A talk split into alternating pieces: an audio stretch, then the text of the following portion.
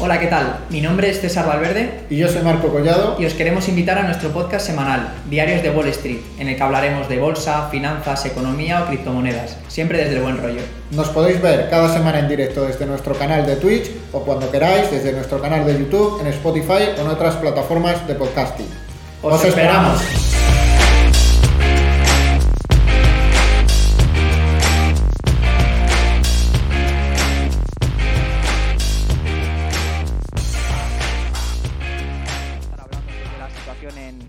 Ucrania. Eh, esta ya la cuarta semana. Eh, acuérdate al principio que decíamos que esto iba a ser una guerra relámpago, que era lo que todo el mundo presuponía, que en cosa de días iba a caer Kiev.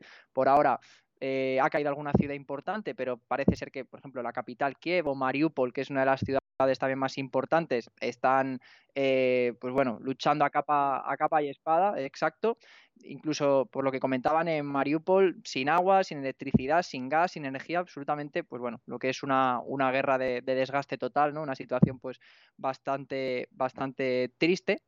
Y eh, bueno, tampoco vamos a comentar más de esto porque llevamos ya cuatro semanas hablando de, guerra y de posiciones y de este tipo de cosas. Vamos a hablar de temas donde nosotros podemos pensar que podemos sacar a lo mejor ventajas a la hora de invertir.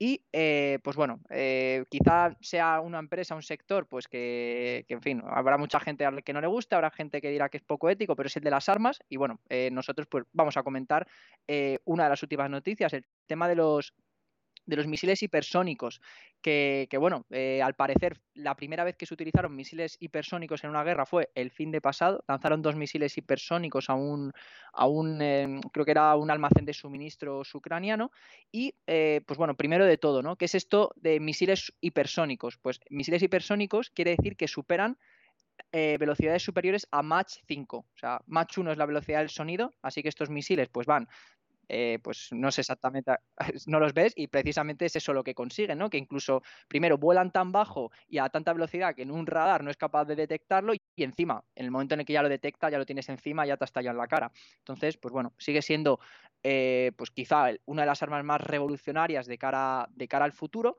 y eh, pues bueno, investigando, eh, he, visto que Estados Unidos se está poniendo al día en este aspecto y hay una filial de la empresa General Dynamics, que es pues, bastante grande y muy conocida en el sector, que se llama Bath Iron Works, que se está tratando, está ahora mismo intentando eh, meter este tipo de armas o adaptar de algún modo estas armas hipersónicas en destructores, en barcos y en submarinos.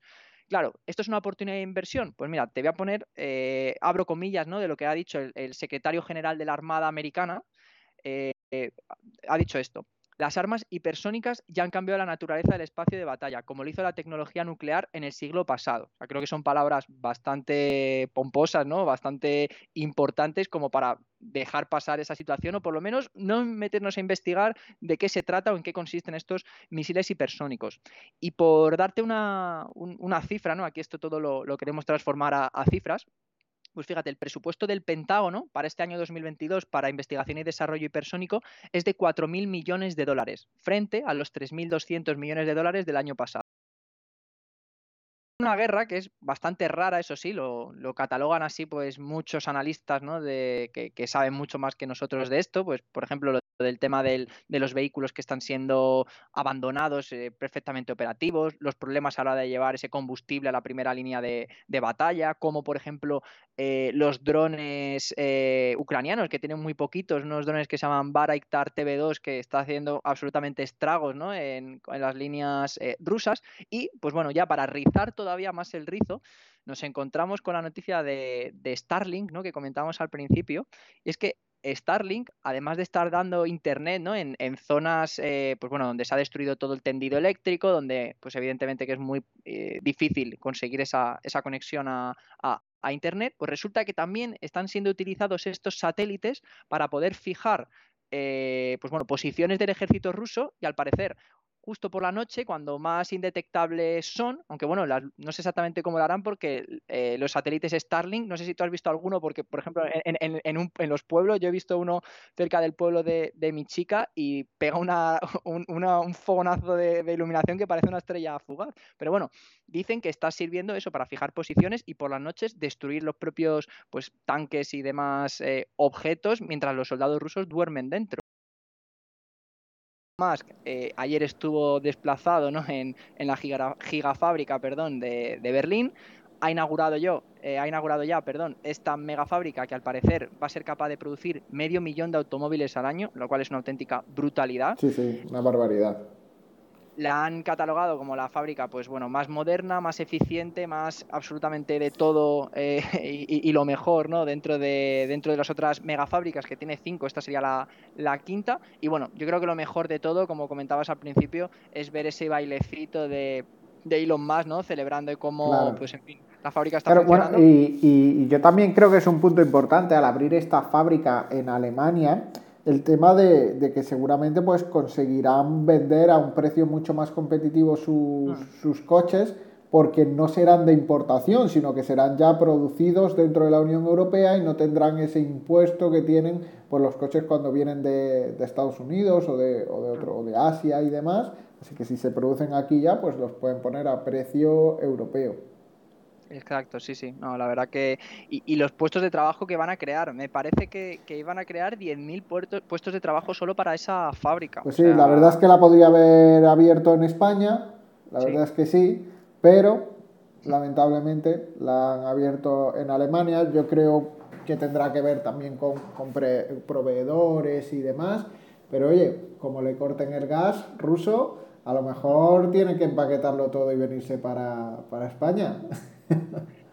Podríamos empezar en, España por hacer alguna electrolinera, ¿no? Y no tener una por cada 5.000 kilómetros a la redonda, porque claro, me imagino que en Alemania la situación pues no será, no será la, misma. Y bueno, de hecho es muy llamativa. Aquí en España cada vez sí que se ven más Teslas, pero joder, te vas a un país tipo Dinamarca o a un país tipo Alemania y es que te diría que, no sé, uno de cada 6, 7 coches. claro, y, ¿eh? y, no, que al final en España es un poco casi ridículo, ¿no? Tener un Tesla porque viajar con él debe ser bastante incómodo buscando dónde tienes que parar y dónde no. Al final, pues es mucho, tiene mucho más sentido comprarte un coche más económico que sea solo para la ciudad si quieres un eléctrico, porque si lo quieres un Tesla para viajar, pues la llevas claras, ¿no?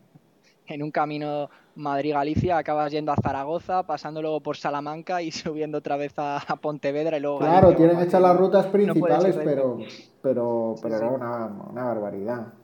Totalmente, totalmente. Pero bueno, eh, si te parece, vamos a pasar de tema, vamos a hablar de España, también, pues bueno, hablábamos de transporte que, bueno, que guarda bastante relación ¿no? Eh, con lo que comentábamos antes y es que, pues bueno, todos los que vivimos aquí en España estamos viendo cómo, pues la situación, en fin, no sé si se podría catalogar como crítica, pero sí, eh, es de una importancia bastante grande. Estamos viendo cómo productos pues, que son esenciales en algunos sitios, pues se empieza a ver ese desabastecimiento, como por ejemplo la leche. Estrella Galicia comentaba que, iba a tener que parar también la producción por los precios del, del cereal y demás, que en fin, como bien sabemos o como ya se han encargado de repetirnos los medios últimamente, Ucrania conocido como el granero de Europa. Ya en la época de, Stalin era conocido como el granero de la, de la URSS. Entonces, pues, pues bueno, nos afecta muchísimo a, todos los niveles y, en fin, el tema de la gasolina, pues, ¿qué, os vamos a contar? ¿no? El barril, no sé, Marco, creo que estaba en torno a 120, cosas así. Eh, el, barril de, petróleo hoy está a 118, creo que está, el Brent.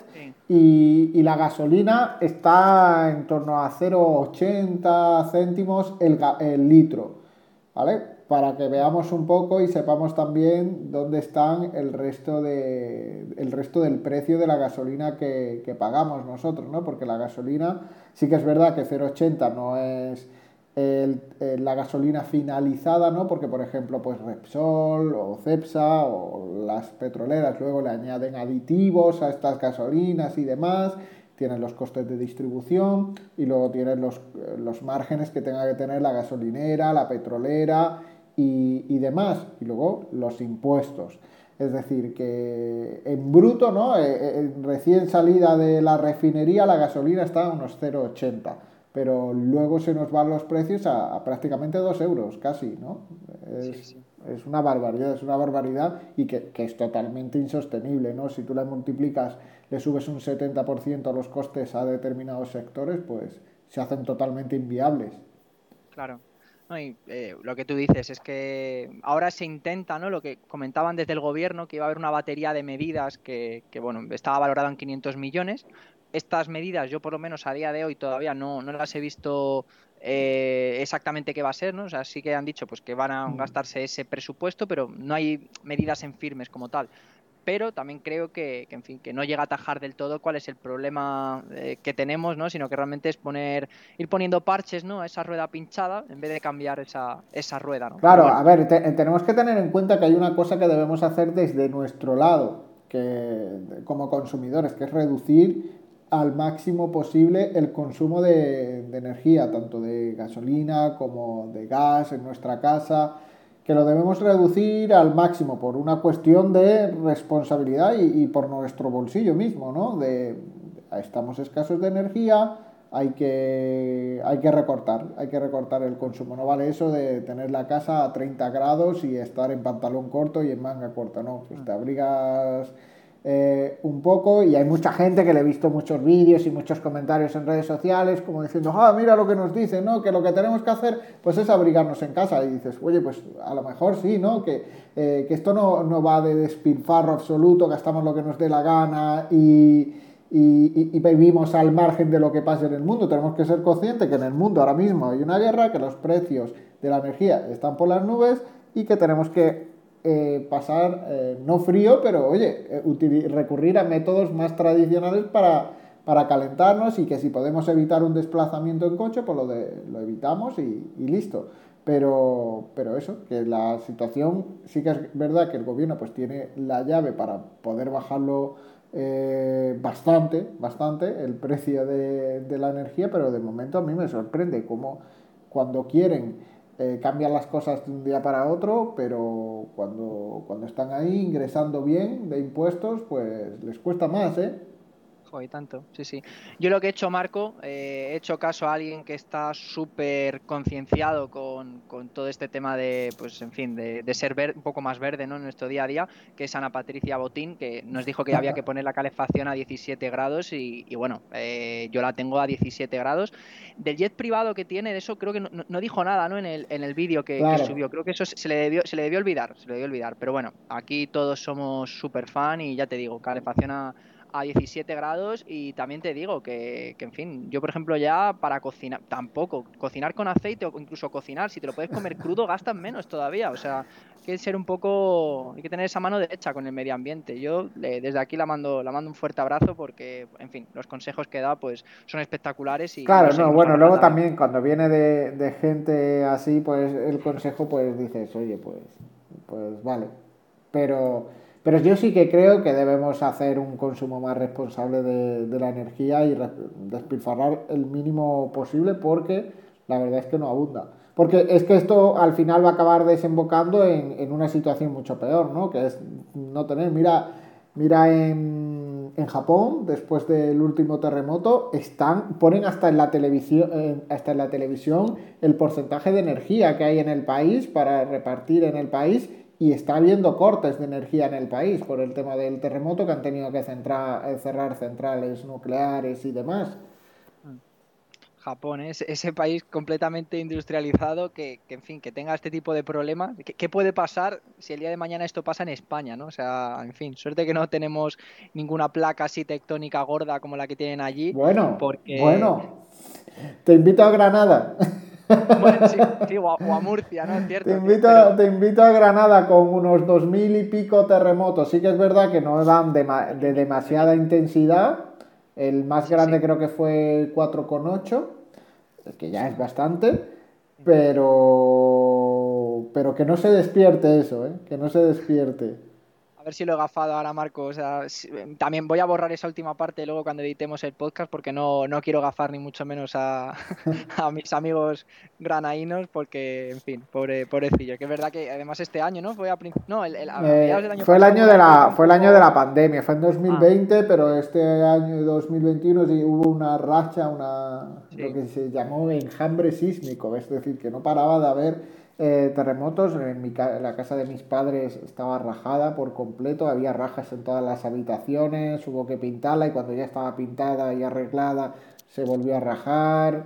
Bueno, al final una, lástima, pero, pero sí, sí, eh, e, era una, una situación de ansiedad al final porque la gente no dormía porque estabas pendiente de que al más mínimo temblor estabas en la calle, porque te venía uno de 2,8, otro de 3,5, otro de 4 que ya te temblaba toda la casa, y decías, es que en una de estas da uno de 6 y se vienen las casas abajo.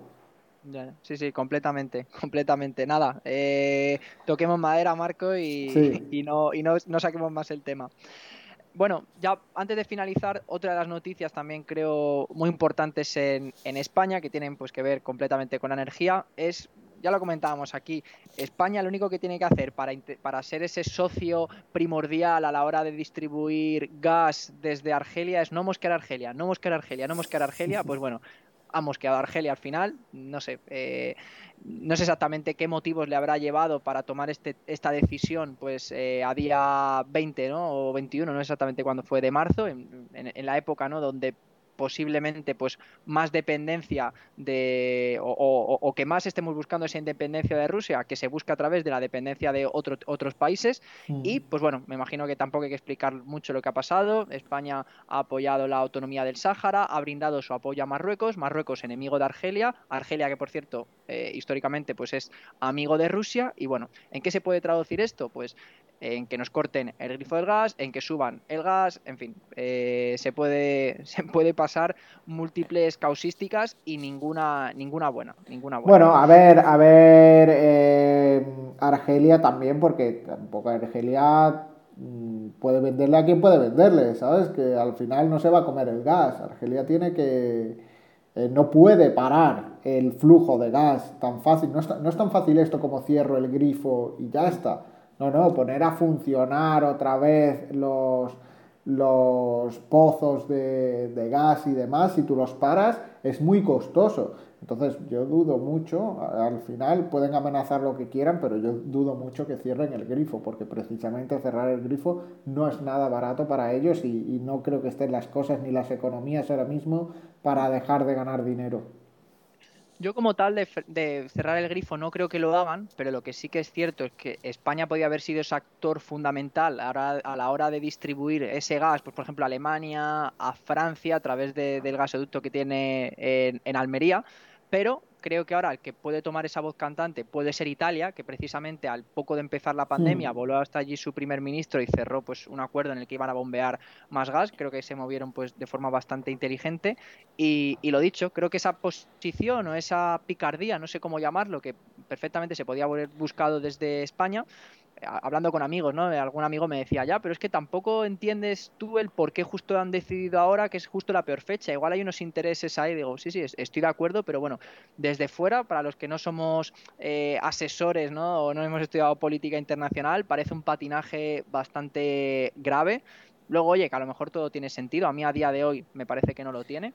Y, bueno, eh, veremos a ver. y, más que nada porque ha sido una cosa, ¿no? Como inesperada, ¿no? Un cambio de discurso totalmente, eh, un cambio de posición por parte del, gobierno que anteriormente había defendido eh, la, capacidad para decidir sobre sí mismos del pueblo saharaui y ahora hace un un giro de volante para, para, decir pues lo que diga Marruecos, ¿no? Es lo que, lo que está bien. Me parece raro, parece raro y, y sí que es verdad que pienso que puede haber algún otro interés. Dicen que, que al final eh, Marruecos ha comprometido a mayor control en las fronteras y demás, pero que me río yo del control de Marruecos en, en las fronteras, así que si tú quieres controlar, si tú quieres controlar tus fronteras, controlarás tú, no lo dejes en manos de, de terceros, ¿no? Eh, no, no y, y, menos de una dictadura, ¿no? Como la de como la de Marruecos, que a saber qué intereses tiene por ahí Marruecos y qué negocios turbios tiene tiene su dictadura ahí con el con el rey Mohamed. Espero que no venga el servicio secreto marroquí a, a matarme. Pero. ha, llegado un paquete. Ha, llegado un paquete de Marruecos. Será. Eh, un doble de antra. Será una pastela, será, ¿qué será? Qué rico, dulces árabes. No. Ah, total. En fin, bueno, por, por, acabar ya este tema, comentar que Argelia proporciona a España el 23% de todo su gas, siendo el segundo país que más colabora en este aspecto, y el primer proveedor, que esto sí que me ha sorprendido, es Estados Unidos, que, bueno, ya vimos, ¿no? Que Estados Unidos... Gas natural licuado, ¿no? exacto, a cuatro veces más caro que, por ejemplo, el gas que se puede obtener desde Rusia directamente por los gasoductos. Así que si la solución finalmente es acabar importando más gas americano que te cuesta cuatro veces más, pues en fin, creo que la solución eh, pasa por ser muy deseable y luego otros países que también colaboran o que también son importantes en ese porcentaje, pues bueno, Nigeria también proporciona un 21%, esto sí que me ha pillado completamente de, sorpresa, y luego a mucha mayor distancia, Rusia 5,7% o Francia 5%. Pero bueno, lo dicho, Argelia, segundo socio comercial más importante de esta materia prima, les hinchamos las narices, a ver en qué queda, en qué queda todo. Seguro que la semana que viene tenemos alguna novedad acerca de este tema porque está bastante, bastante calentito y no creo que se queden de brazos cruzados. Exacto. Y nada, Marco, antes ya de hablar de empresas, que al final nos ponemos a hablar y, en fin, eh, nos detenemos demasiado, comentar que en el camino de la no dependencia rusa por parte de Occidente hay dos países que creo que se están moviendo bastante bien o que están aprovechando la situación. En primer lugar, China. Eh, eh, no sé si has visto que están conversaciones con Arabia Saudí para comprar petróleo en yuanes, lo cual sería algo insólito desde 1974 este tipo de transferencias se ha hecho siempre en dólares y bueno, es un modo de reforzar eh, su moneda ¿no? Eh, a expensas del, dólar. Que bueno, habría que tener también problema con, o, cuidado ¿no? con los yuanes porque ya sabemos que desde el propio gobierno chino hay veces que lo devalúan de forma bastante agresiva para impulsar esas la, la verdad, si te digo la verdad, dudo que esto llegue a ninguna parte. ¿Quién quiere tener yuanes? y fíjate, con la, con la potencia mundial que es China, el papel del yuan en la economía global es totalmente irrelevante. Eh, es decir, es una de las monedas menos utilizadas. Hombre, se utiliza, pero porque tienen una población enorme, pero en términos internacionales no es referencia de nada, nada se referencia en yuanes, al final todo se referencia en dólares, todo el mundo quiere tener dólares o euros y nadie quiere tener una moneda expuesta al gobierno chino, a lo que decida el gobierno chino. Lo hemos visto, ¿no? Eh, un poco con quién quiere tener, quién quería tener rublos, ¿no? Eh, ahí eh, con, Putin detrás, con ese loco al volante, ¿no? Pues al final quieres tener algo que, que obviamente no te vaya a dejar con el saldo a cero en dos días. Sí, sí, total. Ahí te tengo que dar la razón, pero bueno, yo creo que también la estrategia, bueno, claro, que es que China toma unas políticas también de bandazo que cuando a ellos les apetece y claro, la, la, fortaleza que, puede demostrar de puertas para afuera o esa capacidad o, esas ganas de invertir en, yuanes, pues claro, que se te quitan de golpe. Pero bueno, quién sabe si esto no es... Lo, lo, hemos vivido este año con la, este último año con la bolsa, ¿no? La que nos han liado, ¿no? A todos con, con la que le han liado a Alibaba y a, y a, otras muchas empresas desde el punto de vista legislativo y muchas veces sin sentido alguno, siempre amenazando con que deslistan empresas de otras bolsas de Estados Unidos y demás. Deja a las empresas que funcionen como, como empresas y deja de meter la mano en todos lados y de controlar. Bueno, ahora que comentamos este tema, últimamente, bueno, desde que hizo ese comunicado el gobierno prometiendo que iba a apoyar a las empresas en el extranjero, precisamente cerrando esos fantasmas ¿no? de posible mm. delisting de, de, las empresas que cotizan en otros mercados. También dijo que iba a apoyar a las empresas tecnológicas y que quería que fuesen, eh, en fin, pues motivo de orgullo y, y, que fuesen pues punteras en, en, en, su sector. Bueno, vaya semana llevan todas las empresas chinas, desde Alibaba, Tencent, Douyu, Baozu, no sé, yo te hablo de empresas que sí que tengo en cartera. Aún queda mucho para que se recuperen de, de, dos años o de año y medio, pues que han sido completamente castigadas, pero jue, Alibaba igual ha subido en los últimos cinco días un 30%, Baozu ha subido otro 30%, está siendo esto. Hoy, de hecho, Alibaba también ha marcado muy buen, un muy, buen pre-market. Vamos a comentar luego también el, el por qué. Y oye, a ver si ya es esa dinámica que se, que se instaura, apuestas por potenciar esas empresas y te dejas ya de tanto, eh, no sé, ese nacionalismo y ese, esas ganas de, de, cortar las salas y tenerlo todo controlado dentro de tu propio país, porque, en fin, lo que haces es poner piedras y, y, no dejar que un sector pues sea todo lo competitivo que podría llegar a ser. Exacto a ver qué pasa porque sí que pinta, sí que pinta bien para las empresas chinas y eh, comentábamos, ¿no? ¿Qué países se pueden estar aprovechando de esto? Hablábamos de China, Y luego India es otro país que también tiene unos lazos comerciales muy importantes con Rusia. Ha sido uno de los países que pues no ha, no ha votado, o sea, no, no ha condenado el ataque. Ha habido 35 países que se han, se han eh, abstuvido, abstenido. abstenido, perdón. 35 países, entre los cuales está India, 144 que sí que están eh, que sí que lo han condenado y luego 5 que han votado completamente en contra, que han sido Rusia, Bielorrusia, Eritrea, Siria y Corea del Norte, países como podemos ver hiper hiper punteros. Y claro, ¿por qué India Me sorprende lo de Eritrea, ¿eh? pues mira, yo si quieres te... Yo creo que lo tendrán con una navaja, ¿no? A la gente, venga, vota, vota. Mira, yo, yo eh, es lo que ya estoy escuchando un podcast súper interesante que, bueno, ya me tira de la lengua y me pongo a hablar del grupo Wagner, de, pues, cómo están empezando, o, bueno, es que son economías de mercado eh, directamente, ese grupo de mercenarios, como pues hay países como por ejemplo el Congo, como por ejemplo Somalia, como por ejemplo Siria, pues lo que hacen allí, despliegan las tropas, deciden, eh, pues bueno, eh, dicen que defienden al gobierno de, pues, de amenazas externas, estos gobernantes pues suelen ser todos unos sátrapas y lo que quieren es quedarse en el poder, y a cambio ¿qué tienen? Pues bueno, a cambio lo que les dan es concesiones de minas de oro, de diamante, por ejemplo de África, y, bueno, no, no, me acuerdo exactamente si hablaban de Eritrea, sé que hablaban del, de lo que te he dicho antes del Congo y de, y de Somalia, por ejemplo, eh, también Siria, pero, pero bueno, Eritrea, si no está en el punto de mira, pues me imagino que, poco le debe faltar, ¿no? Que seguro que por ahí van, seguro que por ahí van, los tiros, porque, en fin, antes estos países, pues eran sobre todo Francia, ¿no? O,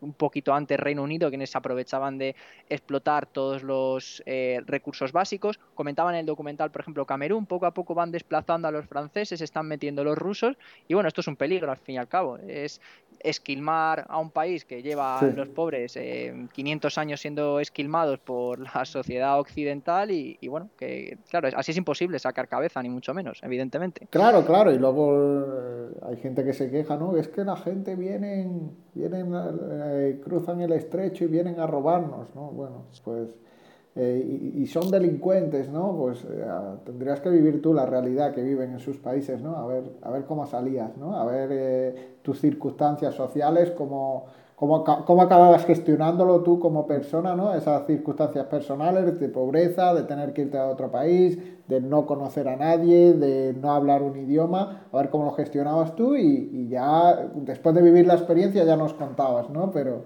pero, pero e, es triste, ¿no? Estos países que muchos de ellos podrían vivir perfectamente de los recursos naturales que tienen, pues eh, al final por malos gobernantes y, y, expolio por parte de otros países, pues tienen que vivir como viven. Comentábamos fuera de micro, creo que era ayer o antes de ayer, no me acuerdo, que no tiene mucho que ver, pero sí que tiene que ver. De, por ejemplo, el Museo Británico, ¿no? Como está de, arriba abajo Exacto, pues igual que hay piezas que se pueden exponer en museos que han sido completamente expoliadas, pues bueno, también nos podemos imaginar que si son capaces de robar eso, ¿cómo no van a meter la mano en la caja y no van a robar eh, desde las materias primas, pues ya sea níquel, paladio, oro? Claro, es, que es mucho más, cómodo ir a tu frigorífico, abrirlo, abrirlo y, y coger la comida. Eh, ¿no? Pero a lo mejor lo que habría que hacer es ir al supermercado, ¿no? Pagarle a esos países lo que quieran cobrarte por sus recursos mm. y, hacer un, negocio justo, ¿no? Pero a eso a muchos países no les gusta. Muy de acuerdo, muy de acuerdo. Y, nada, si te parece, vamos a hablar ya de bolsa, que al final nos enrollamos y nos quedamos hablando un montón de tiempo. Vamos a darle que, que vamos justitos, nos quedan... Vamos justitos, vamos justitos, sí, sí. Así que, bueno, primero, comentabas al principio, sectores, eh, bueno, índices, vamos a empezar por índices, semana muy buena de los principales índices, el SP500 ha subido un 5,21, Nasdaq 7,49, Dow Jones 3,43, IBEX 1,30, claro, esto es trampa, si nos fijamos en un horizonte year to date, por ejemplo, las empresas todavía están lejos de, todo lo que perdieron desde principio de año, ¿no? Pero bueno, ha sido una semana muy buena en la que, eh, si nos fijamos en sectores, todos han acabado en verde, absolutamente todos, y con unas cifras, pues, en fin, bastante positivas. Por ejemplo, consumo cíclico más 11,87%, tecnología más 9,12%, servicios de comunicación más 8,06%, y fíjate, el servicio que menos ha crecido, o el, sector, perdón, es utilities, 0,84%. Pero vamos, todos los sectores están en verde. Esto no,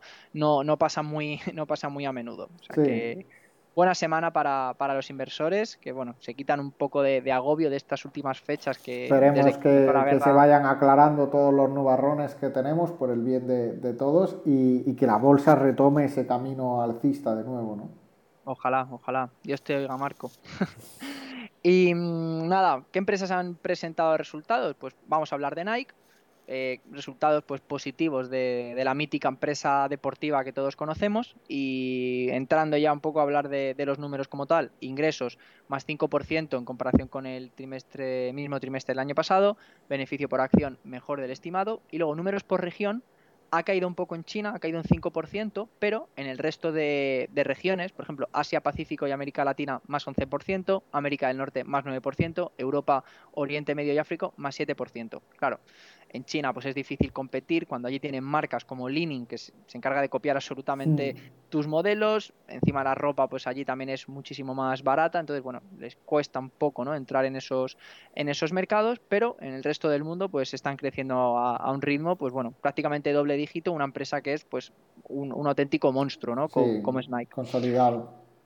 Luego, en cuanto a segmentos, pues en calzados más 2%, ropa más 9% y luego Nike Direct, más 15%, que esto es modelo eh, directamente deportivo, o sea, me refiero eh, modelo directo, perdón, no deportivo, modelo directo, pues de directamente, por ejemplo, de una tienda a una tienda que sea Nike, que no pase por otros por otros retailers o por otros vendedores, como puede ser Food Looker y demás, y quieren potenciar mucho eso, quieren dejar de vender para otras tiendas y quieren empezar a vender ellos, o bien directos desde el almacén, o bien hacer nuevas tiendas y vender su producto, lo cual, pues bueno, es un giro, una estrategia distinta, porque Nike antes, pues sí que vendía mucho en otro, en otro tipo de tiendas y cada vez se han dado cuenta de que, de que en busca de, ese, de esa mejora de márgenes, pues... Claro, si al final lo puedes vender desde tu web, oye, ¿por qué no? Exacto, exacto. Y, y, nada, vamos a hablar también un par de empresas con noticias relevantes. Una buena, otra para nada buena, como la noticia que no es para nada buena. Lo malo lo primero, ¿no? Pues eh, Boeing que un avión de pasajeros pues se estrenó a principios de semana en China. Se estrelló, bueno, estrenarse no sé si se estaba estrenando. Ah, he dicho estrenar, no, estrelló, estrelló, no, no, estrelló. Los pobres se, se estrellaron con 132 personas a, a bordo. Aquí, claro, ¿cuál es el primer miedo? Que, que, está, mal, está mal decirlo, pero es así. Lo primero que se miró cuando, bueno, evidentemente con el tema víctimas, pero los inversores, lo primero que miraron es si el fallo de este Boeing o, el modelo de Boeing, si era un 737 MAX, que no es el primero que da fallos. Acordémonos que en 2018 y 2019 se cayó uno ya en Etiopía e Indonesia por fallos eh, pues directamente de la aeronave. Ahí el piloto no tuvo nada, nada que hacer. En este caso, el avión que se ha estrellado ha sido un modelo 737-800, que por lo que dicen es uno de los más seguros del mundo. De hecho, es el primer accidente eh, aeronáutico ¿no? en, China en, esta, en esta última década, desde la última década. Y, pues bueno, se quiere ver a ver si ese último error eh, pues bueno, se le atribuye al piloto directamente a la aeronave. Si es la aeronave, pues está en una situación bastante crítica porque encima se estaba comenzando ahora eh, pues a volver a tratar la venta de, las aeronaves que tenían pendientes, que eran bastantes 737 MAX, los que hemos dicho al principio que tenían fallos, pero que ya parece ser que, han arreglado lo que podía estar fallando y pues iban a reanudar esas entregas de estos modelos a China. Entonces, claro, se queda todo un poco en, eh, ahí en puntos suspensivos. ¿Qué pasará? ¿Habrá sido un fallo? ¿No? No me gustaría a día de hoy ser eh, tener acciones de, Boeing, porque bueno, hasta que esto no, no, se, no se sepa qué es lo que ha sucedido, pues bueno, pues yo creo que, van, va a cotizar, pues en fin, va a ser perjudicado por el mercado. Y no es la, única empresa que en base a esto pues se puede ver perjudicado, porque por ejemplo, otra empresa que se llama Spirit Aerosystems es quien ensambla el 70% de todos los aviones 737 MAX. Así que bueno, lo dicho, vamos a ver qué pasa con, con Boeing. Eh, a ver si ha sido fallo del piloto, a ver si ha sido fallo mecánico. En caso de que sea fallo mecánico, van a ser tiempos difíciles para la compañía porque es que son casi tres accidentes gordos en tres años. Cuando, por ejemplo, de Airbus no, no, creo que no ha habido ninguno así mm. recientemente o, que no, nos viene a la mente. Porque lo del 737 MAX, seguro que a ti también, Marco, cuando, te ha venido a la cabeza de joder, vaya liada la que, la que están haciendo estos tíos ahora. Eh, y nada, Alibaba también, pues vamos a comentar que pues gracias a esas noticias positivas del gobierno han decidido aumentar su plan de recompra de acciones un 67% y lo van a elevar hasta los 25.000 millones de dólares. O sea, all-in de Alibaba a favor de su ah, empresa. Por su empresa, sí, sí. Eso es una muy buena noticia, la verdad. Y es que lo que te digo, que en la última semana igual ha subido entre un 20 y un 30%, hoy también en pre-market marca muy bien y, y, en fin, puede que haya sido, del tiempo dirá, ¿no? pero puede que haya sido la oportunidad de la década ver a Alibaba cómo eh, estaba cotizando hace no tanto por debajo de 100 dólares, cuando era una empresa que estaba casi en 300 hace pues, pues muy poco, hace prácticamente un año y medio. Así que veremos, veremos a ver qué sucede.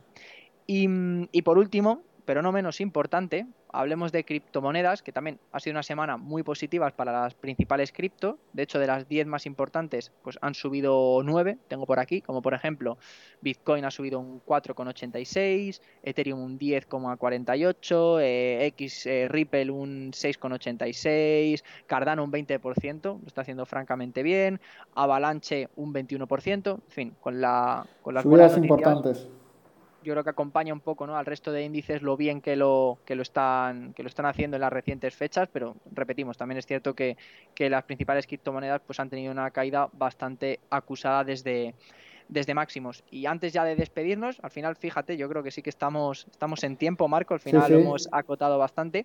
Comentar que el miércoles que viene tenemos una charla en la Escuela de Negocios IEBS. Eh, la podéis ver, pues si buscáis IEBS en YouTube, pues podéis encontrar esta charla. La charla va, eh, o la charla va a tratar de, juegos eh, Play to Earn y NFT. Y pues bueno, vamos a comentar un poco, bueno, se, va a encargar Marco, así que yo creo que lo, lo puede explicar Sí, vamos a hablar de todo este tema y, si os interesa este mundo de los NFTs, las criptos y demás, pues yo creo que os va a servir un montón. Es totalmente gratuito y os podéis inscribir online y, nada, espero veros por ahí conectados y que preguntéis y que, y que participéis. Y, y, lo dicho, nos volvemos a ver la semana que viene, ¿no? Que tenemos de nuevo podcast, tenemos y ya empezamos a tener un montón de eventos y de webinarios y demás. Y, quiero recordar también que seguimos teniendo activa la oferta del, campus, del nuevo campus que lanzamos. Sigue estando a 10 euros hasta que lleguemos a los primeros 50 inscritos y a partir de ahí comenzaremos a subir el precio. Así que si te interesa aprender de bolsa, pues ya sabes, suscríbete que, que, vamos a ir subiendo cosas. Acabamos de subir el curso, el curso de programación en Python, que es, un pelotazo de, curso hecho por, por, Rubén, uno de los socios de Liga de Bolsa, y seguiremos subiendo cosas. Esto no para, Marco. La verdad que está mal que lo digamos nosotros, pero es una muy buena oportunidad. Así que, así que bueno, invitamos a toda esa gente que nos escucha ahora en Twitch o que nos escuchará más tarde, pues eh, en cualquier plataforma de podcasting, aunque sea que se eche, que se pase, ¿no? Por la Academia Liga de Bolsa, que le eche un vistazo y verá que los cursos que tenemos, pues no son los típicos cursos que te puedes encontrar en otras plataformas que ya están muy trillados, sino que en fin, son cursos pues bastante modernos, con todos con su certificado, todos pues bueno, con un diseño pues bastante nuevo y, en fin, que nos, llegan reseñas bastante bastante positivas, así que cuña publicitada metida, Marco. Yo creo que el programa al final lo cerramos en menos de una, de una hora, que era lo que buscábamos, y, poco más. La semana que viene nos, nos vemos la semana que viene. Hasta luego. Chao. Hasta luego. Chao, chao.